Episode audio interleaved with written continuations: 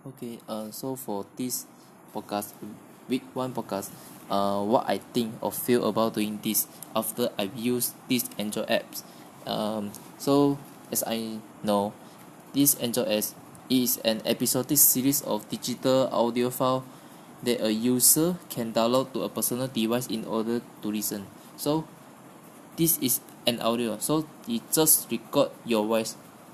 So uh, normally before this we we do a video. Means we do a video to that include uh record that include your face and your voice. So I think uh normally uh uh anybody when they record video will feel nervous ah or like malu.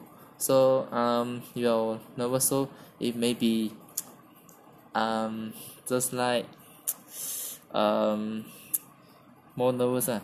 So make you little bit cemas. So uh so I think tips is is is more benefit or little bit by uh because just it it just record voice only. So I think it will make you um more relaxed or well and well not nervous compared to the video. So I think this app is I think it's okay. So for for our lecture and for our assignments uh this because this is my first time to use the apps for the our lecture or the assignment or what else ah so uh I will try to to uh do more training or train myself to to fit this app. So make it more suitable to my